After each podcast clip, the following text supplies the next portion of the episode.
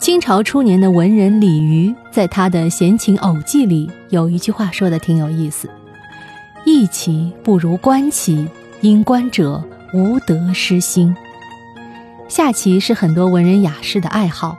一个人的棋品好不好，不仅看他下棋的技术好不好，还要看他在下棋时的态度。要是一个人动不动就因为下输了一盘棋气急败坏，那此人必然不可深交啊。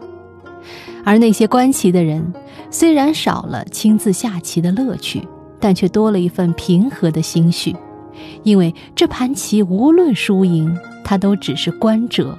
既不需要为败局提心吊胆，也不需要为赢局忘乎所以。